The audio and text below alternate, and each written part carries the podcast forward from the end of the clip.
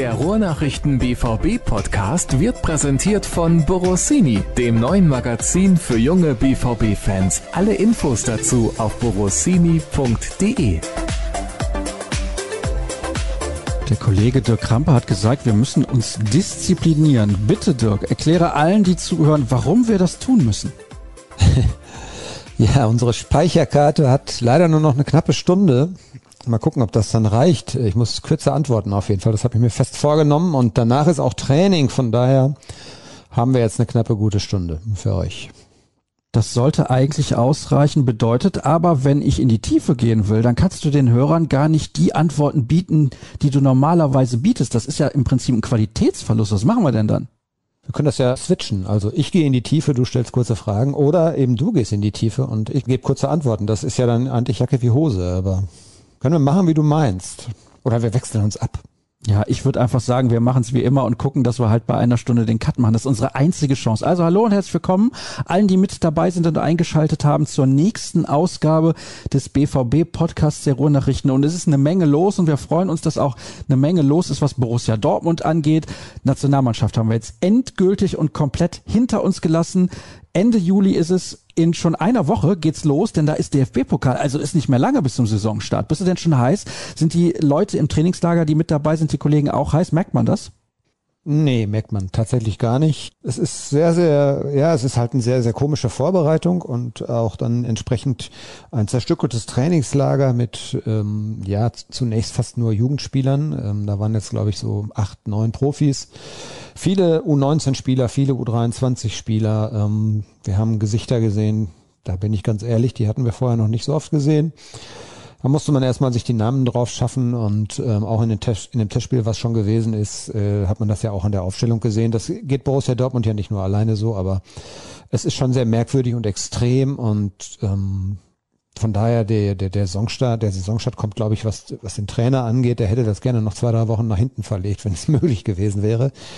Ist aber so, müssen alle mitleben und ähm, Marco Rose jammert auch nicht, ganz im Gegenteil. Er sieht das, glaube ich, auch als Chance für die jungen Spieler, sich da einfach mal zu beweisen. Und ähm, die machen das, glaube ich, ganz ordentlich, aber die spüren natürlich auch, dass, äh, dass das jetzt auch eine andere Welt ist dann für sie. Ne? So ein Trainingslager ist ja eigentlich immer die Basis für eine komplette Saison. Und wenn wir uns jetzt zurückerinnern, letztes Jahr lief das Trainingslager eigentlich wunderbar ab und es war ein richtiger Stotterstart. Müssen wir uns da Sorgen machen irgendwie, weil dieses Trainingslager ja eigentlich gar nicht so läuft, wie man sich das vorstellt beim BVB. Ja, das ist ja eben dann die große Frage. Ne? Äh, schlechte Vorbereitung heißt noch lange nicht, dass man dann auch schlecht in die Saison startet. Gute Vorbereitung ist aber auch keine Garantie darauf, dass man auf jeden Fall gut in die Saison startet. Also wir lassen uns am besten mal überraschen, aber die Aufgabe ist schon happig. Man hat jetzt hier nicht einen 5-6-Ligisten. Äh, das Los ist jetzt, glaube ich, echt schwierig. Es ist ein Drittligist, der auch schon zweite Liga gespielt hat, der jetzt dann, wenn es nächste Woche dann äh, zum Aufeinandertreffen kommt, der wird dann auch schon zwei Pflichtspiele hinter sich gehabt haben, mit einer kompletten Vorbereitung wahrscheinlich. Da werden ja, glaube ich, nicht ganz so viele Nationalspieler bei Wien Wiesbaden spielen. Also äh, sehr anspruchsvolle Aufgabe und wenn man überlegt, jetzt äh, kommt heute, glaube ich, Torgan Hazard im Laufe des Nachmittags ähm, als als letzter Spieler, der EM-Urlaub hatte, dann noch hier an und dann ähm, sind noch zwei zu Hause, die kommen gar nicht hierher, die äh, Thomas Delaney und Jude Bellingham, die dann am Montag, denke ich mal, einsteigen. Ja, das sagt ja schon alles. Ne? Und dann bleibt eine knappe Woche. Und einige von denen wird man auf dem Platz sehen müssen auch, denn so groß ist die Auswahl nicht und ähm, man will ja auch auf jeden Fall weiterkommen. Also Emre Can war heute in der Medienrunde, der ist ja einer dieser Kandidaten, der hat noch gar nicht mit der Mannschaft trainiert, soll das glaube ich am Montag dann zum ersten Mal machen oder vielleicht noch hier, ich weiß es nicht, Samstagmorgen, wenn noch mal ein bisschen was gemacht wird, glaube ich. Ja, das sagt aber eigentlich schon alles. Das ist schon sehr, sehr schwierig. Das Testspiel gegen Bilbao war ja auch entsprechend. Ja, aber das war auch tatsächlich eine gute Mannschaft, da muss man ehrlich sagen. Und man muss das eben alles so ein bisschen relativieren. Wir haben natürlich schon äh, darauf hingewiesen auch, dass es wirklich Probleme geben könnte. Ich glaube, das, äh, das muss man auch. Das, da muss man die Augen auch nicht vor verschließen. Das tut aber auch, glaube ich, keiner. Jetzt war Bilbao, glaube ich, jetzt auch nicht dann ähm, ja eine mittelmäßige Bundesligamannschaft oder so. Die haben ja in, in Spanien durchaus eine ganz gute Rolle gespielt in der vergangenen Saison. Also das war schon ein richtiger Prüfstein. Und für einige, das so ehrlich muss man sein, war das noch eine Nummer zu groß. Waren ja auch ein paar junge Spieler mit dabei, also machen wir uns nichts vor. Ja, eben, genau. Das äh, habe ich ja auch schon gesagt. Und ähm, deshalb muss man das Ganze ein bisschen in Relation sehen und richtig einordnen. Aber man darf es eben auch nicht kleinreden, dass das Problem, das da ist. Ne? Also das wird alles nicht ganz einfach nächste Woche. Ich bin nach wie vor der Meinung, Testspiele darf man generell nicht überbewerten. Insbesondere eines, weil da waren jetzt viele Spieler nicht mit dabei, das unter speziellen Umständen stattgefunden hat. Trotzdem ist das ja immer so ein kleiner Indikator. Gibt es da auch Sachen, die dir gefallen haben bei dieser 0 zu 2 Niederlage? Nicht ganz so viele, muss ich jetzt mal gestehen. Ähm, und ähm, Marco Rose hat so ein bisschen versucht, natürlich auch die positiven Dinge rauszustreichen. Er hat gesagt, dieses, dieses Engagement war da, dieses Anlaufverhalten, was er dann vielleicht auch von der großen Gruppe dann irgendwann mal sehen möchte, war bei den Spielern, die er dann wahrscheinlich später auch in seinem engeren Kreis hat, war schon zu sehen. Und ähm, das ist richtig, aber ähm, man muss ganz ehrlich sein, auch die gestandenen Profis, die im Kader stehen, haben dort enttäuscht. Das kann man jetzt ein bisschen natürlich auch drauf, drauf äh, schieben, dass die drei Wochen ungefähr jetzt in der Vorbereitung waren zu dem Zeitpunkt und da kommt da immer dann das berühmte Loch, in das man so ein bisschen reinfällt. Die waren also nicht frisch, das hat man schon deutlich gemerkt. Aber gut, also ich glaube, man hätte schon ein bisschen mehr von denen erwarten können, auch die äh, mit denen Rose eben später voll planen wird, sprich Marco Reus, sprich äh, Julian Brandt, Nico Schulz und ähm, darüber hinaus hat sich dann noch Marius Wolf verletzt. Also das war schon irgendwie ein Spiel zum Vergessen, war jetzt nicht so prickelnd. Jetzt hast du da schon ein paar Namen angesprochen. Marius Wolf ist ja ein Kandidat, den Verein noch zu verlassen. Eigentlich hat er beim ersten FC Köln gute Leistung gebracht. Dann frage ich mich, warum ist er überhaupt in Bad Ragaz mit dabei? Ist er zu teuer für den FC? Ja, das kann man, glaube ich, kurz und knapp so sagen. Also die hätten den, glaube ich, schon gerne behalten, aber Brose hat jetzt gesagt, er nimmt natürlich jeden erstmal komplett mit und gibt jedem auch eine Chance, aber natürlich ist Wolf jetzt jemand, der eigentlich auf der Liste stand, mit, der, mit dem nicht so mehr geplant wird. Das ist jetzt eine schwierige Geschichte. Der hat einen Teilriss des Außenbandes. Ähm, das ist natürlich auch dann schwer zu vermitteln, so ein Spieler. Jetzt haben wir natürlich noch ein bisschen, bis das Transferfenster schließt. Die Verletzung ist nicht ganz so schlimm wie befürchtet. Aber es ist generell jetzt nicht in sich gewesen, dass der ähm, irgendwas in der Pipeline sozusagen hat, also irgendein Angebot da ist. Köln hat, glaube ich, tatsächlich sehr, sehr wenig Geld. Die können sich den nicht leisten. Der hat hier einen gültigen Vertrag. Und deshalb nimmt man den natürlich auch mit dazu. Das ist ja logisch. Also man muss ja auch dann erstmal die Option nutzen, dass man so einen Spieler im Kader hat. Und das war jetzt hier, glaube ich, gar nicht so schlecht, dass er mit dabei war. Aber den lässt man ja jetzt nicht rechts liegen oder links liegen. Also das äh, ist ja auch Quatsch. Ne? Bloß die Situation hat sich durch seine Verletzung jetzt ein bisschen verändert. Man muss schauen, wie schnell er wieder fit wird und ob es dann eben irgendwo einen Verein gibt, der Bedarf hat, kurzfristig vielleicht sogar, äh, der dann ihn gerne noch verpflichten würde. Ansonsten bleibt er hier. Ganz einfach. Das wäre sehr ärgerlich für ihn, weil ich glaube, er wird nicht viel spielen. Ja, das kann ja manchmal sehr schnell gehen. Ne? Also wir haben ja schon mehrfach auch thematisiert, Innenverteidigung, Außenverteidigung, äh, rechte Seite hat er schon mal gespielt zum Beispiel. Ähm, so dick ist Dortmund da auch nicht besetzt und vielleicht tut sich dann irgendwann mal eine Tür für ihn auf. Das kann von heute auf morgen passieren, indem einfach ein etablierter Spieler, der dort gesetzt ist, sich verletzt. Und dann kann die Chance kommen. Aber grundsätzlich würde ich dir recht geben. So allzu groß wird mit ihm nicht geplant finde ich sehr sympathisch, wenn man mir recht gibt, muss ich ehrlich zugeben. Ja, kommt ja auch selten vor, deshalb mache ich das dann. Wenn es angebracht ist, mache ich das dann auch. Ja.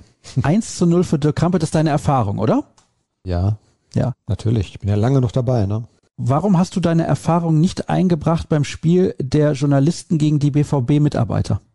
Ja, das, die Geschichte kennen ja vielleicht einige. Ich habe mich ja mal relativ, schwer verletzt, aber ähm, also ich war mal selber aktiver Fußballer, das ist aber auch schon Ewigkeiten her und so ehrlich muss man dann sein, da bleibt nicht viel von über. Und ich habe mich dann, als ich wegen des Berufs aufhören musste, ähm, darauf gefreut, ein bisschen alte Herren spielen zu können. Das ähm, hat aber dann schon fast gar nicht mehr funktioniert, weil ich mich ähm, da zweimal richtig schwer verletzt habe und ähm, dann hatte ich sozusagen die Schnauze voll. Und ähm, ja, ich habe beim, beim Journalistenspiel mal irgendwann die, mich, mir die Rippe angeknackst. Das war in irgendeinem Wintertrainingslager. Ganz blöde Geschichte eigentlich. Ähm, konnte niemand was für, aber ähm, angeknackste Rippe, da kann man nicht so gut mit atmen. Das tat echt höllisch weh und danach habe ich mir irgendwann geschworen, du lässt es.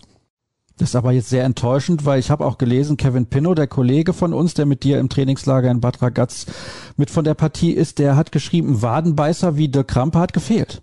Ja, das ist ja eindeutig. Sie haben 6 zu 8 verloren. Und so ein paar Routiniers hätten dieser Mannschaft sicherlich gut getan. Wir schweifen ab, obwohl wir keine Zeit haben. Deswegen wechseln ja. wir direkt das Thema und ich gucke mal, was als nächstes auf meiner Liste steht. Aha, Daniel Mahlen ist kein zweiter Sancho. Jetzt sag bitte was dazu. Ja, da sag ich ja, das, das, das ist so, ja. Das versuchen auch alle oder ähm, es, es lassen auch alle die Gelegenheit nicht aus, das zu betonen. Ich glaube, er ist tatsächlich kein zweiter Sancho. Ähm, er ist eher so ein, ja, vielleicht neuneinhalber, äh, zweite Spitze, hängende Spitze, vielleicht so ein bisschen, kein reiner Außenbahnspieler auf jeden Fall nicht so die Art Fußballer, die äh, Jaden Sancho da verkörpert und ähm, von daher sollte man auch mit den Vergleichen vorsichtig sein. Äh, das ist äh, anderer Typ und der bringt eben andere Sachen mit, die Borussia Dortmund hoffentlich auch helfen. Ich habe mal geguckt, die Zahlen, die sind ja wirklich bemerkenswert. Also es ist ein Knipser. Ja, und ich hatte sehr, sehr intensiven Kontakt zu einem niederländischen Kollegen. Der hat mir gesagt, er hätte ganz easy Topscorer in, der, in Holland werden können, in der Eredivisie, aber er hat auch unglaublich viel wohl noch versemmelt. Das äh, würde ich jetzt mal dem noch jugendlichen Alter zuschreiben und das ist ein Punkt, glaube ich, an dem er arbeiten muss. Aber der weiß, wo das Tor steht und der, ähm, ja, ich glaube schon, das ist ein spannender Spieler, können wir uns wirklich drauf freuen. Man muss wirklich nur gucken. Also es macht keinen Sinn, jetzt jedes Mal zu sagen, ja, der Sancho hat 36 Torbeteiligungen, das wird schwer aufzufangen. Es haben von vornherein alle gesagt, dass man diesen 1 zu 1 Ersatz nicht holen wird und malen ist es eben nicht. Und dass dann eben auch andere gefordert sind. Also es gibt ja bei speziell Julian Brandt zum Beispiel, auch bei Rainer, auch bei Hazard, auch äh, sogar Marco Reus. Ich glaube, da gibt's schon noch Luft nach oben, was äh, Scorerpunkte angeht. Da können die auch noch mal ein bisschen sich steigern und dann kann man das gemeinsam vielleicht auffangen. Sollte eigentlich möglich sein. Ich glaube, das hat auch ein bisschen was mit dem System zu tun. Also wenn Marco Rose so spielen lässt wie früher Lucien Favre, Achtung, das mag man sich ja kaum vorstellen. Also wir erinnern uns, wie er hat spielen lassen, also Lucien Favre in Mönchengladbach beispielsweise, wo Marco Reus dann ja so eine hängende Spitze war, neben einem zweiten Spieler, der vorne agiert hat. Das könnte ja mit Malen und Haaland eigentlich im Prinzip genauso funktionieren, vielleicht sogar ein bisschen besser, weil die Spieler mehr Qualität haben. Ja, mal abwarten. Also ähm, das ist ja so der Plan, dass äh, die Mannschaft sehr, sehr variabel eben mehrere Systeme spielen können soll. Das wird auch, glaube ich, möglich sein. Sonst zwei Spitzensystemen, warum nicht? Und ähm, er ist ein Verfechter, glaube ich, auch der Raute. Das wird dann äh, Marco Reus auch noch eine Option geben. Ähm, also das wird man aber jetzt natürlich erst äh, tatsächlich in den nächsten Wochen sehen, weil er hat bislang eigentlich nur 4-3-3 spielen lassen, weil er einfach die äh, Spielertypen für eine andere Systematik dann auch gar nicht hatte. Und ähm, das wird, glaube ich, jetzt, wenn alle wirklich einsteigen ab der nächsten Woche, wird das, glaube ich, intensiv nochmal äh, einstudiert werden und mal gucken, wann wir es dann auch zu sehen kriegen auf dem Platz. Aber das hängt ja immer dann auch vom Gegner ab und ähm, das wird bestimmt noch ein bisschen dauern. Er hat ja hier auch gesagt, dass die Vorbereitung sich bis in den September reinziehen wird und ich glaube, das ist in diesem Fall jetzt nicht übertrieben. Das wird tatsächlich so sein. Man muss eben parallel schon gucken, dass man trotzdem Ergebnisse einfährt. Er war auch nicht gerade günstig, kann man auch so formulieren, denke ich. Und das sind schon einige Euro, die Borussia Dortmund da nach Eindhoven überweisen musste. Es wurde zuletzt ja auch darüber diskutiert, dass Mino Raiola ordentlich abkassieren wollte. Und welche Lösung hat man da gefunden für alle, die es nicht mitbekommen haben? Wie teuer ist er denn jetzt wirklich und wie lange gilt der Vertrag? Und ist das ein Spieler, wo du denkst, auf den kann man auch ein paar Jahre setzen und nicht wie bei anderen Akteuren, dass man weiß, in zwei Jahren sind die sowieso wieder weg? Also ich glaube, die Garantie wirst du nicht mehr haben, selbst beim Jude Bellingham, der jetzt nicht unbedingt den Eindruck macht, äh, als ob er von heute auf morgen gleich wieder weg wollen würde. Ähm, da ist das ja so gewesen, der hat eine gute Saison gespielt und schon äh, rankten sich da die Gerüchte um mögliches Interesse aus England. Und wenn der mal hier einschlägt, dann wird das natürlich auch, äh, wird das zwangsläufig auch kommen. Also ich würde jetzt keine Garantie dafür geben, dass der vier Jahre hier bleibt oder fünf sogar. Also er hat einen Vertrag über fünf Jahre bis 2026. Ablöse so knapp, glaube ich, unter 30 Millionen Euro mit Boni-Zahlungen, die noch dazukommen könnten. Und da Borussia Dortmund ja in der Regel ein relativ erfolgreicher Verein ist, wird da bestimmt auch noch ein bisschen was fließen. Ähm, das ist viel Geld. Ob's, ob er das wert ist, ich sag dir ganz ehrlich, lass uns das abwarten. Also ich habe ihn bei der EM mir natürlich mal ein bisschen intensiver angeguckt. Er ist feilschnell, das ist äh, eins seiner Markenzeichen und äh, absolutes Qualitätsmerkmal. Aber wie schon gesagt, also in Holland hat er auch schon viel liegen lassen noch. Ähm, ich glaube, er hat unter Roger Schmidt auch nicht so unbedingt die Rolle gespielt, die er am liebsten spielt. Ähm, von daher wird das vielleicht hier auch ein bisschen anders sein. Vielleicht wird er ein bisschen anders eingesetzt werden. Aber lass uns doch einfach mal ein paar Wochen abwarten. Ich glaube, da muss man tatsächlich dann auch mal wirklich Wettbewerb sehen, Bundesliga, äh, irgendwann die Champions League und ähm, dass man so ein bisschen auch einen Rhythmus hat. Der ist jetzt komplett neu und frisch und da wird es vielleicht am Anfang auch noch ein bisschen haken. Ne? Aber so ein seriöses Urteil, glaube ich, das sollte man dann vielleicht mal in den Winter verschieben. Dann kann man, glaube ich, schon mal sagen, wie weit der ist und wie der wirklich helfen kann. Ne? Mal gucken. Also ich bin aber ganz optimistisch. Also man hat sich sehr ins Zeug gelegt, um diesen Spieler zu holen. Man hat sich, glaube ich, relativ früh auf ihn festgelegt, musste sehr viel Geduld haben. Jetzt ist er da und alle sind eigentlich sehr zufrieden und mal gucken, ob er es umsetzen kann. Ich weiß nicht, ob es da jetzt schon die Gelegenheit gab, das mitzubekommen. Spricht er denn schon Deutsch? Weil viele Niederländer sprechen natürlich Deutsch. Nee, soweit ich weiß, spricht er kein Deutsch. Ähm, er kommt ja irgendwie aus Nordholland. Da wird einiges über Englisch gehen, denn er war ja auch bei Arsenal und ähm, Englisch müsste er können. Äh, sehr auffällig übrigens, ein anderes Thema, aber sehr auffällig, dass Marco Reus, äh, Marco Reus, ja, jetzt fange ich schon an. Das war klar, dass dieser Versprecher irgendwann kommen wird. Also Marco Rose, der Trainer, den meine ich, dass der hier nur Deutsch spricht. Äh, anders als zum Beispiel Favre, der ja ähm, viel Französisch gesprochen hat. Edin Terzic hat viel Englisch auch gesprochen. Also hier in der Woche, es waren natürlich auch nicht so ganz viele ausländische Spieler da, aber hier in der Woche hat äh, Marco Rose in den Einheiten, die wir sehen konnten, fast nur Deutsch gesprochen. Und ja gut, der wird sich schnell die Fußballbegriffe so ein bisschen drauf schaffen müssen. Das geht, glaube ich, auch relativ leicht und schnell. Ähm, aber so richtig Deutsch spricht er nicht. Ja, gibt ja dann auch noch Einzelgespräche, das ist nicht das Problem. Ich glaube auch, der wird Unterricht bekommen. Das macht durchaus Sinn äh, für, für alle anderen Situationen. Ne? Aber ja, so die reine Fußballersprache, ich glaube schon, dass man sich da relativ schnell auch anpassen kann und dass man das relativ schnell auch dann versteht. Man sagt ja, man braucht eigentlich so ungefähr 100 Basisvokabeln und dann kann man eine Sprache relativ schnell lernen. Ja. Welche Sprachen beherrschst du? Deutsch, und zwar von klein auf.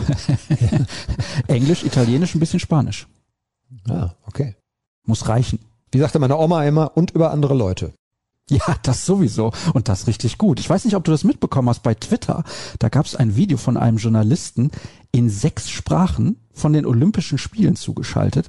Da hast du gedacht, das kann nicht wahr sein. Also, es ist ein Kollege aus Luxemburg. Ich habe den Namen leider gerade vergessen. Natürlich Luxemburgerisch, Deutsch ohne jeglichen Akzent, Englisch ohne jeglichen Akzent, Französisch kann ich mit dem Akzent nicht so beurteilen, aber wird als Luxemburger, glaube ich, auch okay sein. Und dann sprach er noch ein unfassbar gutes Spanisch und Portugiesisch. Also Wahnsinn. Ja, es gibt ja so Sprachentalente. Ne? Also ich hatte tatsächlich in der Schule mal einen Lateinlehrer, der sprach 14 Sprachen. Oh, unglaublich. Wie viel sprichst du, Dirk? Ja, zwei. Eine ganz flüssig, die zweite verstehe ich eigentlich alles. Da fehlen mir manchmal so beim Englischen oder so, da fehlen, fehlen einem manchmal einfach die Vokabeln, wenn man es nicht so allzu häufig spricht, aber da verstehe ich eigentlich alles. Ja, das ist ja das Wichtigste, dass man sich untereinander verständigen kann. Jetzt erzähl mir bitte noch, wie viele Sprachen oder welche sprach dein Lateinlehrer? Das, oh, das kann ich dir nicht sagen. Also das war ein Tscheche, der sprach dann also natürlich so slawische Sprachen auch und so und aber auch so alles Gängige. Ne? Der, der war tatsächlich ein Sprachengenie. Unfassbar. Sprach er denn Deutsch auch dann relativ akzentfrei, wenn du sagst, er war ein Tscheche? Nee, mit Akzent, aber äh, sehr, sehr flüssig eigentlich und auch grammatikalisch komplett richtig. Das war schon gut. Beeindruckend. Hm. Ja. Wie war eigentlich das Interview mit Erling Haaland? Hat er das auf Deutsch gegeben? Habe ich jetzt gar nicht mitbekommen, weil ich ja auch ein bisschen zu tun habe während Olympia. Die Medienrunde, nee, die war auf Englisch. Also er sprach Englisch. Ähm, er kann nur Hallo und alles gut, alles gut, kann er sagen. ich weiß jetzt nicht, welche Vokabeln er sonst noch drauf hat mittlerweile, aber er war auf Englisch. Er hat ja auch noch ein paar Monate vorher in Salzburg gespielt. Da spricht man angeblich auch Deutsch, auch wenn es ein Dialekt ist, also zumindest die Variante da in Salzburg. Es war viel los bei den Medienrunden zuletzt. Prominente Namen haben gesprochen. Aki Watzke war dabei, Holland hat gesprochen, jetzt heute Emre Can. Also da lässt sich der BVB nicht lumpen. Ja, das haben sie vorher auch gesagt, dass äh, die Spieler, die dann jetzt äh, peu à peu zurückkommen und so die 1A-Kategorie, wie man immer so schön sagt, dass sie die dann ähm, gebündelt eben für alle ähm, auch dann in die Medienrunden schicken werden. Jetzt soll eventuell am Freitag, habe ich gehört, noch Axel Witzel äh, reden. Das ist sicherlich auch spannend. Er kann ein bisschen was zu seiner Achillessehnengeschichte erzählen und hat ja alle überrascht, dass er so schnell fit wurde. Nee, da können wir nicht meckern. Das war eigentlich sehr gut in dieser Woche und ähm, das passte schon für uns. Wurden denn klare Ansagen gemacht? Ach ja, nein, äh, das ist dann schon, ja, das ist das, also die lernen natürlich auch schon alle diese Fuß, dieses Fußballerdeutsch und ähm, das sind dann schon manchmal auch Floskeln, aber Ich finde es trotzdem äh, interessant. Auch Emre Can hat heute eigentlich ganz offen so über die EM gesprochen, die ja für ihn persönlich auch sehr enttäuschend war und äh, hat zum Beispiel den Satz gesagt, ja, was haben wir für Erwartungen an den neuen Bundestrainer? Ja, ganz klar, wir müssen zurück in die Weltspitze. Nichts anderes äh, muss, muss der Anspruch sein von Deutschland und solche Sachen, aber da sind natürlich auch manche Floskeln bei. Also das ist ja ganz normal. Ja, das ist auch logisch. Ich meine, da sitzen dann wie viel? 15, 20 Journalisten und bombardieren dich mit Fragen, dass du dann vielleicht nicht immer klipp und klar antworten willst, kann ich auch verstehen. Wobei ich, ich mag das eigentlich, wenn dann Akteure irgendwie mal klare Worte wählen, weil immer dieses rechts und links ausweichen, ja, ist auch ein bisschen langweilig, aber Aki Watzke ist ja eigentlich ein Mann klarer Worte. Ja, er hatte ja auch das Bedürfnis, also der saß ja nicht oder hat sich da nicht umsonst dann dahingestellt, er hat nicht gesessen, er hat gestanden. Der hatte ein bisschen was zu erzählen, ne? Der wollte das, glaube ich, mal loswerden mit den, mit der Zuschauerrückkehr, mit den Begrenzungen und dass wir uns dann immer noch sehr, sehr an die Inzidenz klammern und die Sorge ist natürlich da, dass, dass dann die, die Kapazitäten noch mehr reduziert werden und ich glaube schon, dass der ein bisschen was zu erzählen hatte. Gestern hat er dann auch gemacht und hat seine Meinung ziemlich deutlich gesagt. Ich kann viele Punkte tatsächlich auch nachvollziehen. Der muss natürlich tatsächlich gucken. Also wenn man, wenn man mal überlegt, Borussia Dortmund plant mit 60 Prozent Stadionauslastung über die komplette Saison. Jetzt am Anfang haben wir 22.500 Zuschauer. Das äh, würde, äh, wenn man die Champions League ähm, zugrunde liegt, ungefähr 30 Prozent bedeuten. Das heißt, du musst irgendwann deutlich mehr als die 60 Prozent haben. Und ich weiß nicht, ob das nicht sehr optimistisch ist, aber er hat gesagt, selbst dann schreiben wir noch keine schwarzen Zahlen. Ja, und ähm, das ist, glaube ich, sehr, sehr eindrucksvoll, zeigt eindrucksvoll auf, wo das Dilemma liegt. Nämlich, dass es wirklich um, um Geld einfach geht, was an Einnahme her muss, damit der Betrieb am Laufen gehalten werden kann. Und 18 Monate Pandemie, ich habe es mal ausgerechnet, äh, ungefähr 100 Millionen Euro Verlust. Und dann wundert man sich schon, warum so mancher Fan noch davon träumt, dass man einen Verteidiger von Juve holt für 35 und Tammy Abraham für ich weiß nicht, wie teuer der sein soll. Also, um das nochmal zu sagen, Michael Zorc hat es auch nochmal betont und Aki Watzke hat auch betont, die Kassen sind leer. Das ist leider so. Habe ich das gerade richtig verstanden? Man schreibt immer noch schwarze Zahlen, hat Watzke gesagt, selbst bei 60 Prozent Auslastung. Das ist schon heftig. Nein, nein, nein, nein.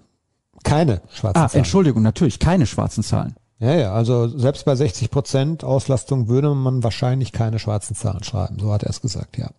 Wahnsinn. Ja, und wenn du dann aber mal siehst, ich meine, da hängt natürlich viel dran. Das sind ja diese Hospitality-Geschichten, die Logen und ich weiß nicht was alles. Und die reine Zuschauereinnahme an sich macht am Gesamtetat ja jetzt nicht so den, äh, bei den Profivereinen nicht so den überragend großen Anteil aus. Das ist in der dritten Liga zum Beispiel ganz anders. Da ist das Verhältnis andersrum. Aber wenn du weniger Zuschauer hast, zahlen Sponsoren weniger zum Beispiel. Das ist alles gekoppelt und dann sind dann so Folgeeffekte, die dazu führen, dass du eben insgesamt, ja, ein Loch in der Kasse hast und zwar ein heftig großes und ein, äh, schwer zu füllendes wieder, ne? Die Sponsoren zahlen dann weniger, also wegen der Zuschauer, die weniger im Stadion auch die Werbung wahrnehmen, um das mal kurz zu erklären. Genau. Ah, also das klingt nicht gut, weil ich wäre jetzt schon davon ausgegangen, bei 60 Prozent Auslastung, aber wir sprechen natürlich da auch nur über Sitzplätze im ganzen Stadion und beziehen uns da auch nicht auf die 80.000, die normalerweise reinpassen. Ja, genau, das habe ich eben schon angedeutet. Das ist ja so die, das Szenario, dass man eben dann diese Champions League Kapazität zugrunde legt, weil man Sitzplätze hat und dann reden wir von, glaube ich, 66.000 irgendwas und ähm, jetzt haben wir 22,5. Das wäre also jetzt über den Daumen mal 30 Prozent, würde ich sagen, nicht ganz ein Drittel. Und ähm, da müsste schon deutlich mehr noch kommen damit die Rechnung insgesamt für die Saison dann aufgeht. Und der hat natürlich ganz klar die Hoffnung und auch so äh, die Erwartung, hätte ich jetzt fast schon gesagt, dass es eine Vollauslastung irgendwann wieder geben wird.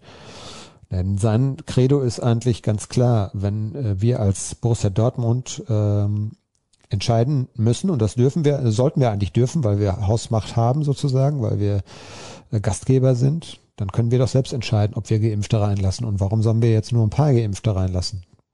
Also alle Geimpften rein. Dann gibt es noch eine Restkapazität für Leute, die aus gesundheitlichen Gründen oder weil sie zum Beispiel unter zwölf Jahre alt sind, nicht geimpft werden dürfen oder können. Die muss man ja auch noch, die darf man auch nicht irgendwie ausklammern. Das wäre dann so dieses getestete äh, Publikum sozusagen.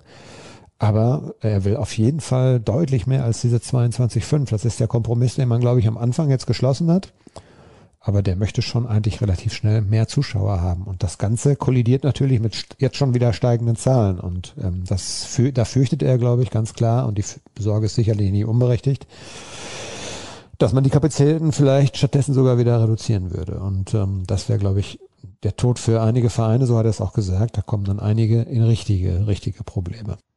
Kannst du seine Sichtweise und Argumentation nachvollziehen, wenn er sagt, normalerweise mit Geimpften mehr oder weniger kein Problem, wenn alle geimpft sind?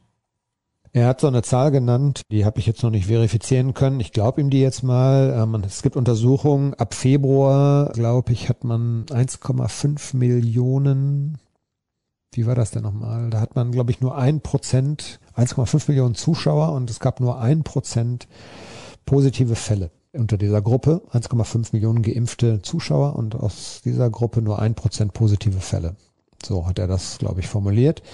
Sprich, 99 Prozent waren weiter negativ und haben den Erreger eben auch nicht weitergegeben und das hält er für eine überschaubare Größe. Ich kann das nachvollziehen. Wir müssen, glaube ich, auch tatsächlich, das ist jetzt eine ganz andere Diskussion, aber dieses Klammern an der Inzidenz könnte auf Dauer wirklich schwierig werden, denn wir müssen gucken, wie hat äh, die zunehmende Zahl an Impfungen, wie, welchen Einfluss hat das darauf, wie unsere Krankenhausbetten belegt sind und die Intensivbetten. Und wenn wir da in einer beherrschbaren Größe sind, dann müssen wir, glaube ich, akzeptieren, dass eben dieses Virus uns ja weiter beschäftigen wird und dass es im Prinzip wie eine Grippe zu behandeln ist. Du hast auch jeden Winter, ich weiß nicht wie viele Grippekranke und auch Grippetote, so schlimm das ist. Ähm, und vielleicht muss man dahin kommen, dass man ja das eben als Maßstab nimmt. Es steigert sich die Zahl der äh, Schwererkrankten ich hoffe nicht. Das ist ein, eins der Ziele der Impfung, dass eben, wenn man einen positiven Verlauf hat, der eben deutlich milder abläuft. Und wenn wir das erreichen oder wenn wir das damit schaffen, dann haben wir eigentlich viel gewonnen. Das ist, glaube ich, so die Sichtweise. Ich kann die nachvollziehen, ja. Weißt du, welche Stadt in Deutschland tagelang jetzt die höchsten Inzidenzwerte hatte? Köln und Düsseldorf? Nein, natürlich Solingen. Mal wieder, ja. Ja, was soll ich noch sagen? Was ist los bei euch? Ich kann es erklären. Es hat zwei sehr, sehr rationale Gründe. Das eine ist die Siegesfeier der italienischen Fans nach dem EM-Titelgewinn. Das ist tatsächlich so. Wir haben ja 6000 Italiener, die in Solingen leben und bei einer Einwohnerzahl von gut ja, 155.000 bis 160.000 ist das ein sehr, sehr hoher Anteil. Und die haben ordentlich Party gemacht. Ist nachvollziehbar, dass sie Party gemacht haben, aber unter den Italienern gab es wohl einen sehr, sehr geringen Anteil an geimpften Personen. Das ist natürlich dann ein Problem. Und das zweite ist, wir hatten ja auch hier Hochwasser. Und da wurde viel geholfen und ja, wenn du da irgendwie nach so einer Flut ein bisschen hilfst, dann achtest du wahrscheinlich auch nicht so auf Abstände. Und so hat sich das Gesundheitsamt Soling das auch erklärt und also das stimmte auch. Das war jetzt nicht irgendwie ausgedacht, sondern tatsächlich, es kamen sehr, sehr viele Infizierte von dieser EM-Feier und eben von den Hilfsaktionen rund um die Überschwemmung, die wir hatten in einem Solinger Stadtteil. Also von daher ist das erklärbar und dann sind das einzelne Events. Also ob das dann gut ist, natürlich nicht, wenn sich da so viele infizieren, ist logisch. Aber da muss man immer überlegen, muss man da die Maßnahmen verschärfen, wenn man ganz genau weiß, wo es herkommt. Ja, also ich bin ja jetzt nicht in der Position, irgendwelche Appelle loszulassen, aber trotzdem ähm, frage frag ich mich dann manchmal, muss das jetzt wirklich sein mit äh, Urlaubsreise im Flugzeug und in ferne Länder? Können wir uns das wirklich nicht noch einmal klemmen? Ich will aber auch jetzt nicht irgendwie den Moralapostel spielen, das muss jeder für sich entscheiden. Bloß ich glaube, dass wir einfach weiter vorsichtig sein müssen. Ich glaube, das ist so und die Impf ja, Impfgeschwindigkeit nimmt jetzt schon wieder deutlich ab. Das ist, glaube ich, auch kein gutes Zeichen. Ich weiß nicht, ob wir, ich glaube nicht, dass es realistisch ist, dass wir zur Herdenimmunität kommen und das ist alles irgendwie nicht so schön, wenn man sich dann vorstellt, dass irgendwann das Wetter auch nochmal wieder deutlich schlechter wird und die Zahlen ohnehin wahrscheinlich steigen würden. Wir haben jetzt, glaube ich, seit drei Wochen wieder steigende Zahlen und das ist jetzt das ist, glaube ich, jetzt ein Trend, logischerweise schon. Und man spricht ja auch schon vom Beginn der vierten Welle. Und ich glaube, wir müssen uns sputen oder wirklich jetzt auf die Hinterbeine stellen, dass das nicht noch, dass wir das beherrschen können. Ne? Das ist, glaube ich, so das Ziel. Also wenn wir keinen Appell raushauen, dann erinnere ich nochmal an den von Ingo Preuß aus der vergangenen Woche. Jeder sollte sich impfen lassen, damit wir irgendwann wieder zur Normalität zurückkehren können. Jetzt kommen wir zu den Hörerfragen. Die sind natürlich bei uns klassisch mit dabei und vielen Dank dafür. Es kommen wieder mehr rein als in den letzten Wochen, wo nicht ganz so viel los war rund um den BVB. Weltbester Podcast schlägt zu. Warum möchte der BVB nichts mehr auf den defensiven Außen unternehmen? Aus meiner Sicht herrscht dort ein qualitatives Loch. Meunier muss sich noch beweisen und mit Guerrero kann man nicht konstant planen. Dahinter wird's düster. Gleiches gilt für die Innenverteidigung auch wenn es ja hier schon Gerüchte gibt, unter anderem um Demiral, das ist der junge Türke von Juventus Turin. Wie ist eure Sicht auf die Dinge? Bitte, Dirk. Ja, kann ich relativ kurz und knackig beantworten. Ich glaube schon, ich habe das letzte Woche auch so vermutet oder geschrieben. Wenn wir, wenn wir jetzt zwei Jahre zurückgehen würden, hätte Borussia Dortmund, glaube ich, tatsächlich einen Innenverteidiger geholt. Mats Hummels hat, glaube ich, die vergangene komplette, fast die komplette Saison mit diesen Patellasehnenproblemen zu tun gehabt und Jetzt hat Aki Watzke gestern gesagt, dass äh, es mit seiner Rückkehr vielleicht dann doch schneller geht, als es befürchtet worden ist. Aber es schwebt ja so ein Damoklesschwert darüber und Du hast noch zwei Verteidiger, Innenverteidiger verletzt, äh, die im September oder Oktober erst wiederkommen. Davon ist einer ein Jahr raus, Axel Sagadou. Der zweite ist ein ganz junger Bursche und das ist dünn. Bei den Außenbahnen, da gebe ich dem Hörer recht, ähm, hast du eigentlich wenn, wenn man davon ausgehen, dass Meunier vielleicht eine bessere, deutlich bessere Saison spielt, als es die erste war, und du hast auf der anderen Seite Guerrero, hast du eine ordentliche A-Besetzung, würde ich mal sagen, aber dahinter wird es dann auch dünn. Das ist so. Aber da sind wir wieder beim Thema, es ist kein Geld da. Es müsste Geld durch Verkäufe reinkommen, aber es tut sich auch auf der Seite nichts. Ich weiß nicht, äh, Balderi war, glaube ich, der letzte Spieler, der gegangen ist. Ähm, danach noch danach noch Gomez, glaube ich, ja aber es tut sich ansonsten nicht viel. Und gerade nicht bei denen, wo man vielleicht bereit wäre, sie abzugeben und die vielleicht noch ein bisschen Geld bringen können. Da tut sich erst recht nichts. Und von daher, wo keine Einnahme, da kann man auch keine Ausgabe tätigen. Zumal ja Julian Brandt jetzt klipp und klar gesagt hat, er wird bleiben. Und der Verein hat gesagt, man habe nie das Ziel gehabt, ihn abzugeben. Ich weiß nicht, ob das tatsächlich so ist, äh, aber dadurch, dass Julian Brandt gesagt hat, ganz klar, es gab jetzt auch mit Italien alles Quatsch und ähm, ähm, ich weiß nicht, wann das deine italienischen Quellen, die das wieder behauptet haben, Sascha? Was heißt denn wieder behauptet? ja, alles, was bislang aus Italien kam, war Humbug. Sag ich jetzt mal so. Nonsens. Nonsens. Genau. Gut, hätten wir das ja auch geklärt. Also Julian Brandt, ich würde mich freuen, wenn er beim BVB aufblüht. Das habe ich schon vor der letzten Saison gesagt, denn ich fand die erste schon nicht so gut. Ja, er hat, ja, die erste war, finde ich, jetzt nicht gut, aber die war auch jetzt nicht so schlecht. Ähm, die jetzt letzte, die war jetzt nicht gut. Die vergangene, die letzte wird es ja nicht gewesen sein. Ja, das wird sich, glaube ich, jeder wünschen. Also ich, manche haben halt die Hoffnung schon verloren, äh, wie der Kollege, glaube ich, Jürgen Kors. Aber ich habe sie tatsächlich noch ein bisschen, weil ich einfach diesen Spielertypen mag und weil ich natürlich auch seine Art mag und wie er äh, auch äh, auf die Dinge guckt, äh, wie er im Interview ist. Er redet sehr gut und würde mich echt freuen. Als, als Typ ist er, glaube ich, auch sehr, sehr in Ordnung und würde mich schon freuen, wenn der hier nochmal zeigen kann, dass er ja eigentlich ein guter Kicker ist. Ne? Was hast du gesagt? Bei Jürgen ist die Hoffnung verloren? Ich glaube, wenn ich das so richtig im Kopf hat, glaubt er nicht mehr an eine Wende bei Julian Brandt. Ach so, ich dachte bei ihm. Ach so, nee. Nein, es ging um Julian Brandt. ich war mir jetzt nicht ganz sicher. So. Bei Jürgen ist Hopfen und Malz verloren, da ist aber ein anderes. Ja, eben, das meinte ich eigentlich gut. Erstmal großes Lob an den Podcast aller Podcasts. Ohne euren Podcast müsste Spotify Insolvenz anmelden. Meine Frage. Meint ihr, Birki und Schulz finden noch einen neuen Club? Bei uns haben die offensichtlich keine Zukunft mehr. Hauptsache weg oder wie seht ihr das? Grüße aus der Schweiz. Also bei Nico Schulz habe ich die Hoffnung nicht, weil er sich auch in den bisherigen Einheiten gerade spielen, die man sehen konnte, jetzt nicht gerade so präsentiert hat, als ob äh, da eine Trendwende in Sicht ist ganz schwierige Geschichte. Ich glaube, ist irgendwie wirklich verkorkst. Das Gefühl habe ich halt bei Brandt noch nicht so richtig, aber bei Nico Schulz habe ich's. Ähm, bei ähm, Roman Bürki tut es mir fast ein bisschen leid, äh, weil ich hatte eigentlich gedacht, dass ein Spieler seiner Klasse auf jeden Fall einen neuen Verein finden wird und auch, sagen wir mal, von den Ansprüchen, die er hat, einen Verein finden wird. Ich glaube, die Positionen sind jetzt fast alle besetzt. Ich glaube, der muss jetzt tatsächlich ja, so blöd sich das anhört, aber so ein bisschen darauf hoffen, dass vielleicht irgendwo sich jemand verletzt. Oder er muss deutliche Abstriche machen und auch in irgendeiner Liga vielleicht spielen, in der er eigentlich nicht spielen will. Aber das ist schon fast tragisch, würde ich jetzt mal sagen. Wobei der Begriff natürlich irgendwie übertrieben ist.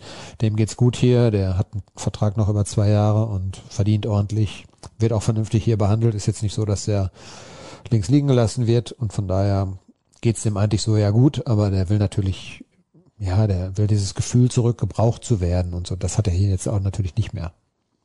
Das wird er auch in Dortmund nicht mehr kriegen. Und in der NFL, wo du ja auch mehr oder weniger zu Hause bist oder in der Major League Baseball, interessierst du dich ja auch stark für.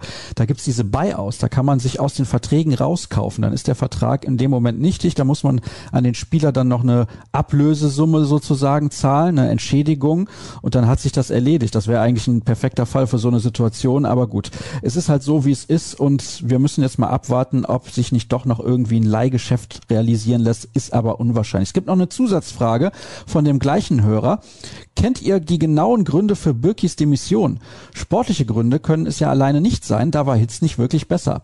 Ein solch harter Umgang mit einem langjährigen Spieler ist man vom BVB ja nicht wirklich gewohnt. Hat er recht? Ja, wir haben das ja auch schon mal thematisiert. Also ich habe ja immer vermutet, dass es da noch irgendwas vielleicht Zwischenmenschliches, ich weiß es nicht, gibt oder gegeben hat, was dazu geführt hat, dass ein Umdenken stattgefunden hat. Ich habe mich lange mal mit Sebastian Kehl auch über Gregor Kobel unterhalten und ich kann schon verstehen, wenn man auch noch sieht, wie er hier spielt und trainiert, was der BVB sich erhofft. Er hat eine sehr, sehr starke Ausstrahlung. Er ist äh, deutlich größer als Bürki und macht richtig was her zwischen den Pfosten. Unglaublich flink äh, unten, also unheimlich fix. Und völlig natürlich ohne Angst, wirft sich in alles rein, spielt einen guten Ball. Also er vereinigt schon viel eigentlich, äh, was man gerne von seiner Nummer eins auch sehen möchte. Ich habe ja immer gesagt, ich habe den Transfer, glaube ich, nicht verstanden, vor allem nicht vor dem Hintergrund, weil, äh, dass die Kassen leer ist, sind und dass man das Geld vielleicht auf anderen Positionen hätte besser einsetzen können. Aber das war so eine Grundsatzentscheidung, die der Verein getroffen hat. Und ähm, ob da noch was anderes passiert ist, wir versuchen das mal immer rauszufinden. Also, aber wir stoßen da so ein bisschen auch auf eine Mauer des Schweigens, sag ich jetzt mal. Ja, vielleicht wird die irgendwann noch gebrochen, müssen wir mal gucken. Ja, vielleicht löst sich das auf, wenn er dann mal später nicht mehr da sein soll, aber es ist wahrscheinlich auch zweitrangig, also rein sportlich finde ich, ist er kein überragender Torwart, das haben wir auch schon ein paar Mal thematisiert, aber er ist ein solider Torwart. Und wenn ich sehe die Endphase, großen Respekt, muss ich wirklich sagen, denn das war ja überhaupt keine einfache Situation. Er hat ähm, das Spiel, glaube ich, gegen Mainz mitgewonnen. Er hat das Pokalfinale, im Pokalfinale einen klasse Eindruck hinterlassen. Und da in so eine Mannschaft dann wieder reinzukommen, wo du weißt, eigentlich bist du nur noch geduldet, aber du sollst weg und äh, der Verein holt einen anderen Kipper. Dann kommt er da rein, muss wieder spielen und hat das wirklich gut gemacht. Und dafür muss man, glaube ich, ihm großen Respekt zollen. Hier kommt jetzt eine sehr interessante Frage, die stammt eigentlich vom 13. Juli, aber der Hörer hat sie nochmal gestellt. Hallo und danke für euren tollen Podcast von einem bisher stillen Mithörer. Leider mal etwas Kritik. Warum wird eigentlich von euch immer so negativ über introvertierte Trainer und Spieler gesprochen, gerade wieder in der aktuellen Folge? Jetzt weiß ich nicht, worauf er sich genau bezogen hat, aber er hat dann auch nochmal was dazu geschrieben. Zum Thema introvertierte Charaktere habe ich schon mal etwas gefragt. Würde es einem Nico Schulz nicht helfen, seinen Charakter etwas besser zu akzeptieren, auch von Seiten der Fans und Medien? Ist aber eigentlich nicht so, dass wir seinen Charakter nicht akzeptieren. Darum geht's gar nicht. Aber ich glaube, das Problem ist, dass er so viel Selbstvertrauen braucht, um gute Leistung zu bringen. Und wir sind aber auch, und das meine ich gar nicht böse, nicht unbedingt so sehr von seinen sportlichen Fähigkeiten überzeugt, weil er technisch ein bisschen limitiert ist. Ja, also ich wüsste jetzt auch nicht, dass wir das, äh, die Probleme, die er hat, darauf schieben, dass er intro, introvertiert ist. Also jetzt mal zurückdenken, einer der introvertiertesten Spieler überhaupt im Kader war Lukas Piszczek. Also der hat sich ja, der ist ja nun so zurückhaltend gewesen und ähm, das hat ihm ja nicht geschadet. Also ich glaube auch nicht, dass das eine Bedingung ist, um jetzt gut Fußball zu spielen, dass man aus sich herausgeht. Der hat seinen Weg ja auch gemacht in diese Spitze und äh, da musste er auch schon ab und zu mal seinen Ellbogen eingesetzt haben. Also vielleicht ist er gar nicht so introvertiert, vielleicht ist er einfach nur ja vor Kameras ein bisschen scheuer oder sowas, keine Ahnung. Aber ich glaube nicht, dass es da einen Zusammenhang gibt und dass wir vor allem drauf rumgeritten haben, dass, dass deshalb vielleicht es äh, so große Probleme mit ihm gibt. Also ich glaube schon, dass wir versuchen, die sportlichen Darbietungen zu bewerten und die waren bei ihm leider etwas dürftig.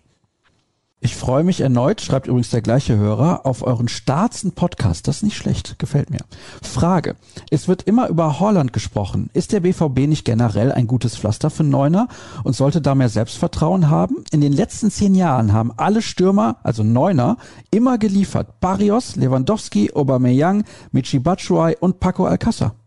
Jo, ich glaube, der BVB hat da durchaus Selbstvertrauen genug. Die Aufzählung habe ich gelesen zufällig, die Frage, und war mir so gar nicht mehr bewusst, aber ist richtig. Paco Alcázar war dann hinten raus so ein bisschen, ähm, dass er abgefallen ist. Äh, da gab es aber auch, glaube ich, so privat den Wunsch, einfach wieder nach Spanien zu gehen. Alle anderen, wie er richtig schreibt, haben geliefert und von daher ist Borussia Dortmund durchaus eine, eine, ein Verein für Neuner, ja, warum nicht? Und Lewandowski ist ja nun der Weltbeste, der ist hier, glaube ich, zu seiner vollen Stärke, äh, hat er sich hier entwickelt in Dortmund. Und von daher wird man auch, glaube ich, man hat den Fehler ja mal gemacht, dass man ohne Neuner es versucht hat eine Zeit lang und hat das aber auch eingesehen und Jetzt muss man sich wahrscheinlich wieder auf die Suche begeben nächstes Jahr. Also ich glaube, wir werden Erling Haaland dann, wenn das so weitergeht, noch ein Jahr hier sehen, aber dann wahrscheinlich auch leider nicht mehr. Aber dann kommt eben der nächste. Also ich glaube, da ist man natürlich längst auch dran. Ist die Verletzung von Wolf jetzt eine Karteileiche auf der Gehaltsliste? Ja, habe ich ja eben die Problematik schon so ein bisschen geschildert. Klar, wenn ich weiß jetzt nicht, ob ein Teilriss schneller halt als ein Riss, ähm, ob das eine gravierende Verkürzung der Ausfallzeit zur Folge hat. Auf jeden Fall könnte das ein Problem werden, ja. Denn dann das Transferfenster zu ist und einen verletzten Spieler holt niemand, dann haben die den bis zum Winter vielleicht erstmal, ja, auf Deutsch gesagt, an der Backe. Ich weiß aber ohnehin nicht. Also ich glaube, der Markt für ihn war jetzt nicht allzu groß bislang. Dann schauen wir auf die nächste Frage. Ohne den BVB-Podcast ist die Woche einfach nicht rund. Nun zur Frage. Was sagt ihr zu der Aussage von Aki Watzka? Gut, da hast du eben was schon gesagt, aber wie gesagt, es bleibt dabei. Ich muss natürlich vorlesen, wenn gelobt wird. Weltbester Podcast, mehr Kompetenz geht nicht. Frage zur Kaderplanung, vor allem zu den Außenbahnen. Jetzt hat er da schon ein paar Spieler jetzt in der Frage drin, über die wir eben schon gesprochen haben, aber eine möchte ich nochmal mit reinnehmen. Rechtsverteidiger Morey länger raus. Bedeutet das, es gibt einen Zweikampf zwischen Wolf und Meunier auf der Position? Position, wenn jetzt Wolf dann irgendwann wieder fit ist? Andere Lösung gibt's ja eigentlich. Emre Can könnte da noch spielen. Emre Can kann da spielen, Felix Passlack kann da spielen. Das sind, glaube ich, so die, äh, die Alternativen. Und wenn du mit einer Dreierkette spielst, dann spielst du es taktisch ohnehin ein bisschen anders. Ähm, aber das wären, glaube ich, so die beiden Spieler, äh, Can, Passlack und Wolf in Klammern, würde ich jetzt mal sagen, weil ähm, eigentlich hat man nicht mit ihm geplant. Ich scrolle ein wenig durch, weil ich weiß, die Zeit rennt uns davon. Was haben wir denn hier? Ja, das ist, glaube ich, was, was wir eben schon mal thematisiert haben. Zuerst mal vielen Dank für den weltbesten Podcast. Meine Befürchtung ist, dass dem BVB ein Holperstart in die neue Saison droht, angesichts der dünnen Personallage in der Abwehr, der vielen EM-Nachzügler und dass mit Rosa ein neuer Trainer da ist. Teilt ihr diese Einschätzung? Ja, vielleicht ein klein wenig schon. Ja, auch das habe ich ja eben schon so ein bisschen angerissen. Ich glaube, die Einschätzung teilt sogar der BVB selbst, ohne es thematisieren zu wollen. Ähm, man hat, glaube ich, schon so ein bisschen Sorge, dass es einen Holperstart geben hat, dass es einen Holperstart geben könnte. Ähm, Marco Rosa hat es im Interview mit uns auch ganz klar gesagt, es kann holpern, aber wir dürfen uns jetzt nicht irritieren lassen, wir dürfen uns vor allen Dingen davon nicht einlullen lassen. Ich glaube, man muss da einfach durch und man muss das Beste daraus machen. Es wird so sein. Das hat er so formuliert, dass zum Beispiel Manuel Akanji wahrscheinlich in Wien Wiesbaden in der Startformation stehen wird. Und ähm, darauf hat man Manuel Akanji auch schon vorbereitet. Also der hat jetzt, glaube ich, im Urlaub schon vielleicht ein bisschen mehr gemacht als normalerweise, weil er einfach weiß, es ist eine ganz, ganz kurze Vorbereitung. Und natürlich ist dieses ganze Thema äh, Einstellen und äh, Eingewöhnen auf, auf das neue System des Trainers, auf Abläufe, die er vielleicht ein bisschen anders macht als Terzic oder Favre. Das ganze Thema wird mit in die Saison geschleppt. Äh, die Frage ist, kann man trotzdem gute Ergebnisse erzielen? Es wird so ein bisschen ruckeln, aber man kann trotzdem gewinnen, ähm, auch wenn es ruckelt. Und von daher, das ist das Ziel. Aber dass das nicht alles so flüssig vonstatten gehen wird, damit muss man, glaube ich, rechnen. Bester Podcast seit der Erfindung von Nähmaschinen. Nähmaschinen, das ist natürlich interessant. Nähst du, Dirk? Nein. Das war aber nicht die Frage. Die Frage lautet nämlich wie folgt. Die erste hatten wir schon beantwortet. Die zweite ist, wer wird Sanchos Position nachbesetzen im rechten Mittelfeld? Rainer oder eventuell Knauf? Liebe Grüße aus Wien. Dazu hat Marco Rose eine sehr inter äh, interessante Aussage getätigt bei uns im äh, Interview und ich war sehr überrascht, dass die die Autorisierung überlebt hat, so, so formuliere ich das jetzt mal. Er hat nämlich ganz klar gesagt, müssen gucken, dass wir Ansgar Knauf dahin kriegen, der neue Jaden Sancho zu werden. Ich weiß nicht, ich habe gedacht, hu, als das sagte, habe ich gedacht, hu, das ist aber gewagt. Damit schnallt man dem Jungen ja auch einen ganz schönen Rucksack auf. Ich glaube schon, dass der Ansätze hat. Ich weiß nicht, ob der Vergleich mit Jaden Sancho nicht ein bisschen hinkt. Äh, ansonsten käme Knauf natürlich in Frage. Er ist dieser Außenbahnspieler. Malen ist, glaube ich, wenn er außen spielen soll, dann eher der Typ für die linke Seite. Ja, man hätte da natürlich dann Rainer, ganz klar. Ähm, auch Hazard kann theoretisch auf der Seite spielen. Ähm, Brand weiß ich jetzt nicht unbedingt, glaube ich auch eher nicht. Marco Reus außen haben wir schon ein paar Mal thematisiert, ist glaube ich nicht mehr so das Thema. Ähm, Wolf ginge theoretisch auch. Ähm, also es gibt so ein paar Optionen. Aber ja, wie eben schon gesagt, also den reinen 1 zu 1 Ersatz sehe ich im Kader jetzt auch nicht. Wie sieht es aus bei den Spielern, deren Verträge 2022 auslaufen, schreibt der Hörer, der erstmal Danke für die wöchentliche Unterhaltung mit unserem grandiosen Podcast schreibt. Und da er jetzt alle nennt, wir aber nicht mehr so viel Zeit haben, möchte ich die Frage ein bisschen spezifizieren und Moda Hut mit reinnehmen, denn da wird ausgegangen davon, beziehungsweise es ist so, dass er bis 2023 verlängert. Ja, das ist auch offiziell jetzt schon verkündet seit heute Mittag. Es gab einen neuen Podcast der Borussia, da hat er gesprochen und da hat er eben auch darüber gesprochen, dass man sich geeinigt habe. Uns hat ein bisschen gewundert, wir haben vor, ich glaube, zwei oder drei Wochen schon exklusiv vermeldet, dass es diese Vertragsverlängerung geben wird, dass sie kurz bevorsteht. Sein Onkel, glaube ich, war, ist, glaube ich, sein Berater, war ein paar Mal in Brakel auf der Geschäftsstelle und äh, man hat sich dort geeinigt. Äh, wir hat, hatten eigentlich gedacht, dass es ein bisschen länger geht, vielleicht dann eben bis 2024. Ähm, er hat so formuliert, es verschafft uns Luft, also sprich dem BVB ein bisschen Luft. Man muss jetzt nicht dringend eine Entscheidung fällen mehr. Es verschafft ihm selber Luft. Ähm, er kann dann in zwei Jahren immer noch theoretisch als ablösefreier Spieler, glaube ich, das ist auch keine schlechte Perspektive. Aber er hat auch ganz klar gesagt, dass natürlich das nicht bedeutet, dass dann eben in zwei Jahren Schluss ist. Und ähm, dass man jetzt einfach mal gucken möchte. Er hat in der vergangenen Saison ja, glaube ich, zum ersten Mal so richtig sein Potenzial auf den Platz gebracht. Das ist, glaube ich, auch aus Vereinssicht Punkt, wo man einfach sagt, das hat in den ersten zwei, drei Jahren, der ist ja schon lange hier jetzt, ähm, eben noch nicht so gut funktioniert und von daher lehnen wir uns jetzt nicht zurück und sagen, okay, das letzte Jahr war super, dann wird das nächste auf jeden Fall auch gut, sondern der muss das jetzt natürlich auch so ein bisschen beweisen. Und das eine Jahr mehr verschafft jetzt beiden Parteien so ein bisschen Zeit, die weitere Entwicklung eben abzuwarten und dann auch zu beurteilen. Das klingt doch mal nach einem guten Deal für beide Seiten. Weiter geht's mit der nächsten Frage. Viele Grüße an den besten Podcast der Welt. Ich mache mir Sorgen aufgrund der Innenverteidigung. Ja, da haben wir natürlich jetzt schon drüber gesprochen, aber das ist auch eine interessante Frage. Hat der gute Dirk Krampe Eindrücke vom taktischen Profil und von einer Spielsystempräferenz von Rose erhalten? Zumindest in Ansätzen ja. Alles mit Vorsicht zu genießen, eben weil viele Spieler noch nicht da waren. Aber Rose hat es ja selber schon skizziert. Das ist jetzt so Trainersprech. Wir wollen aktiv sein, wir wollen mutig sein, wir wollen nach vorne spielen. Man hat es aber im Training deutlich erkennen können. Also ähm, gerade so dieses Thema Gegenpressing, was passiert, wenn ich im, auf dem Weg nach vorne den Ball verliere, haben ja eigentlich alle Trainer in der äh, Werkzeugkiste drin dass dann natürlich in dem Moment, wo die äh, Abwehr den Ball erobert, sie wahrscheinlich total in Unordnung ist und erstmal sich sortieren muss, was machen wir jetzt mit dem Ball. Und das ist so eigentlich für die angreifende Mannschaft der beste Moment, um äh, sie so zu stören und unter Druck zu setzen, dass man den Ball vielleicht wieder zurückerobern kann. Das ist, glaube ich, ein Riesenthema bei Marco Rose. Also der will deutlich, man sieht auch, dass er die Abwehrketten immer relativ weit nach vorne schiebt. Mich hat so ein bisschen und das sage ich jetzt gar nicht so laut, weil das ist am Ende hinten in, in die Hose gegangen, aber mich hat das ein bisschen an Peter Bosch erinnert. Das hat ja am Anfang, wenn man sich zurückerinnert, wunderbar funktioniert. Und alle waren begeistert von diesem, dieser Art des Fußballs und dann dauerte das irgendwie acht Spiele, dann haben sich Gegner darauf eingestellt und ähm, darauf hat dann Bosch damals keine Antwort gefunden, dann ist man in so eine Abwärtsspirale geraten. Also ich will es nicht so laut sagen, weil ich eigentlich auch nicht glaube, dass äh, das eine ähnliche Entwicklung nehmen könnte. Äh, aber Rose hat schon so auch ähnliche Ansätze, also sehr, sehr mutig, laufintensiv und eben ähm, fordernd für den Gegner sozusagen. Der Gegner soll permanent Druck spüren und eigentlich eben keine Luft haben zum Atmen. Das Ganze dann eben in möglich, äh, möglichst vielen Systemen und variablen Systemen. Und ähm, wenn das irgendwann mal dann tatsächlich auch äh, bei allen verinnerlicht ist und sich eingespielt hat, dann kann man sich da vielleicht drauf freuen. Das wäre schon, glaube ich, sehr spannend zu sehen, wie das dann auch wirklich dann in der, im Herbst irgendwann mal äh, umgesetzt werden kann. ohne dass eine große Erläuterung nötig wäre, das ist natürlich super, aber wenn ich nur so viel Zeit haben, wer sind die zwei bis drei Einwechselspieler, die ihr bei Rückstand in der 65. Minute gegen ein Champions League Team bringen würdet?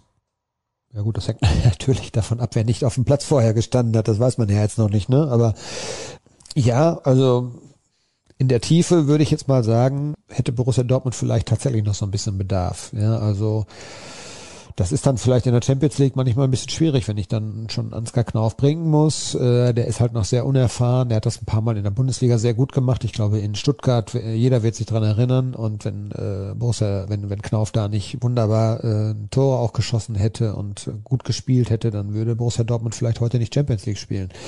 Aber das muss man eben auch auf Strecke sehen. Also ich glaube, es gibt so ein ja, ich würde mal sagen, Kern von vielleicht 15, 16 Spielern, aus denen dann auch Rose schöpfen wird. Ähm, vielleicht 18, mehr werden es dann am Ende wahrscheinlich auch gar nicht sein. Ähm, ich würde mich freuen, wenn Axel Saga, dann Axel Sagadou wieder so ranrücken könnte, dass er eine Option ist, sowohl dann eben auch mal als Entlastung, wenn mal andere eine Pause brauchen oder eben vielleicht als Einwechseloption, wenn mal äh, eine Führung verteidigt werden muss. Und was die Offensive angeht, ähm, da muss man eben sehen, wer ist vorher nicht auf dem Platz gewesen, aber ich sag mal Rainer, Brandt, Hazard, das sind eigentlich schon gute Einwechselspieler, wenn sie nicht auf dem Platz gestanden haben vorher. Also da sollten dann auch Impulse von kommen, ja. Und sind alle aufgerufen, dass sie, äh, sagen wir mal, da auch hinkommen und dann diese Impulse bringen können. Manchmal war das, und das war vielleicht so ein bisschen die, die Frage, manchmal war das in der vergangenen Saison ein bisschen zu wenig. Das stimmt. Letzte Hörerfrage, damit wir noch ein bisschen schwafeln können. Erstmal vielen Dank für den intergalaktischen Podcast der RN. Ich vermute, dass die Zukunft im 41212 als Raute beziehungsweise im 352 stattfindet. Wie sehe eure erste Elf im Mittelfeld aus? Ich würde mich für Dahut, Can und Brandt entscheiden oder vielleicht dann noch dazu Marco Reus, denn Bellingham verpasst das komplette Trainingscamp. Ja, also wir haben 51 Spiele in der vergangenen Saison, glaube ich, gehabt. Und das wird, man wird keine äh, Mannschaft finden, äh, wo dann eben eine A-Formation sozusagen diese, einen Großteil dieser Spiele macht. Also ich glaube, die Trainer verabschieden sich mittlerweile von ihren sogenannten Wunsch-Elfs und Wunschformationen und ähm, das muss man, glaube ich, auch tatsächlich so sehen. Ich glaube, eher im Gegenteil wird es so sein, dass man relativ regelmäßig rotiert und es wird immer wieder Verletzungen geben. Von daher muss man, glaube ich, über eine A-Formation auch nicht reden. Sehr, sehr schwer zu sagen. Bei mir würde im defensiven Mittelfeld immer Thomas Delaney spielen, weil ich ihn einfach für einen, ja, einfach so einen guten Typ, man hat es jetzt bei der EM gesehen. Ähm, da ist die Frage, ist ja auch einer von denen, äh, deren Verträge dann 2022 auslaufen. Der ist jetzt noch gar nicht hier gewesen. Das gleiche gilt also für Bellingham und die beiden am der Saisonstart werden wir wahrscheinlich nicht sehen. Und bei Delaney ist halt generell die Frage, macht er nochmal was anderes, lässt er sich auf eine Vertragsverlängerung ein? Aber der würde bei mir immer spielen. Dahut in der Form der vergangenen Saison ja. Äh, Marco Reus in der Form der Endphase der vergangenen Saison auch immer ja. Äh, Julian Brandt, nein. Der müsste dann erstmal deutlich, deutlich sich steigern. Steht der Kollege Kevin Pinnow schon mit unserem Auto bereit, mit unserem Redaktionsauto? Nein, das tut er nicht, weil wir haben beschlossen, mit dem Fahrrad zum Training zu fahren. Es ist nämlich heute sehr, sehr schönes Wetter. Und das sind nur drei Kilometer und da lassen wir den Wagen stehen. Und außerdem steht er hier vor der Tür und er ist ja im anderen Hotel. Also eigentlich müsste ich ihn abholen. Aber wir machen das heute anders. Wir fahren mit dem Fahrrad. Erst in einem anderen Hotel. Also wenn man zum ersten Mal und neu bei den RN ist und also dann zum ersten Mal im Trainingslager mit dabei, dann muss man immer noch in das Ein-Sterne-Hotel und ein Fünf-Sterne-Hotel. nee, das lag eher, das lag eher daran, dass die Kollegen, die beide neu sind, erst später entschieden haben, wer fährt. Und da hatte ich schon gebucht, weil äh, hier ist Kunstausstellung in Bad Ragaz. Die Stadt ist rappelvoll, die Hotelbetten teuer und rar. Und von daher wollte ich mich nicht darauf verlassen, dass ich dann vielleicht äh, so spät auch noch was Vernünftiges bekomme und habe dann schon mal vorher gebucht. Und dann war tatsächlich mein Hotel jetzt ausgebucht und er hat aber ein schönes auch in der Stadt gefunden. Äh, von daher alles gut. Und ich dachte, ihr macht euch auf den Weg nach Slowenien, nach Maribor. Dort spielt nämlich Branik Maribor gegen Hammerby EF in der European Conference League Qualifikation. Ich fahre jetzt gleich nach Luxemburg und gucke da CS Fola Esch gegen Shaktiror Soligorsk. Ein absoluter Knaller. Und ich habe den Ground ja auch noch nicht. Das ist natürlich immer toll. Du kannst immer schön Grounds sammeln da im Trainingslager. Wobei ist ja jedes Jahr der gleiche. Also von daher ist das eigentlich gar nicht mehr sinnvoll, dass du überhaupt dahin fährst. Jetzt die letzte Frage. Was machst du morgen um 7.15 Uhr? Du stehst natürlich auf, oder? Morgen früh. Ja. Ja, da, da werde ich tatsächlich wahrscheinlich schon auf den Beinen sein, ja. Ja, das ist super. Dann kannst du direkt einschalten. Da kommentiere ich nämlich Frankreich gegen Spanien bei Olympia. Handball nehme ich an. Ja, Handball. Ist doch ein super Spiel, oder? Ja, vom Fußball hast du ja auch keine Ahnung. Ja, es ist bestimmt ein super Spiel. Auf jeden Fall. Da erwarte ich dich am Fernseher beziehungsweise am Screen. Ja, ich werde dir dann äh, ein Feedback geben, wie ich deine Kommentare gefunden habe. Ich bin mir sicher, du schaust nicht rein. Herzlichen Dank, Dirk. Schön, dass du mit dabei gewesen bist. Viel Spaß noch in den letzten Tagen in Bad Ragaz, vor allem wenn das Wetter jetzt wieder ein bisschen besser wird. Ist ja in Deutschland, naja, anderes Thema, ist auch egal. Hier ist ja in Leverkusen, ich weiß gar nicht, ob du das mitgekriegt hast, da ist ein bisschen was explodiert im Camppark von Bayer Leverkusen. Und das konnte man in Solingen riechen, tatsächlich, den Müllgeruch. Wahnsinn. Sogar in Dortmund wurden die äh, Bewohner aufgefordert, die Häuser, die Fenster zu schließen. Also die Wolke zog zu uns sozusagen. Also jetzt nicht zu uns hier, aber in Dortmund halt. Zum Glück ist sie wieder weg. Nochmal herzlichen Dank und viel Spaß, wie gesagt, in den letzten Tagen. Und ihr könnt vorbeischauen auf ruhrnachrichten.de auf Twitter, at rnbvb, at Dirk Krampe, at Sascha Staat. Und nächste Woche dann wahrscheinlich die große Saisonvorschau geht ja dann auch schon los am 7. August. DFB-Pokal beim SVW in Wiesbaden. Dann gibt's auch wieder unsere große Live-Show bei allen Spielen in dieser Saison, egal in welchem Wettbewerb und natürlich auch BVB Kompakt dann ab Samstag. Das war's also nicht diesen Samstag, sondern den danach. Das war's für den Moment. Habt eine gute Zeit. Nächste Woche hören wir uns wieder. Tschüss. Tschüss.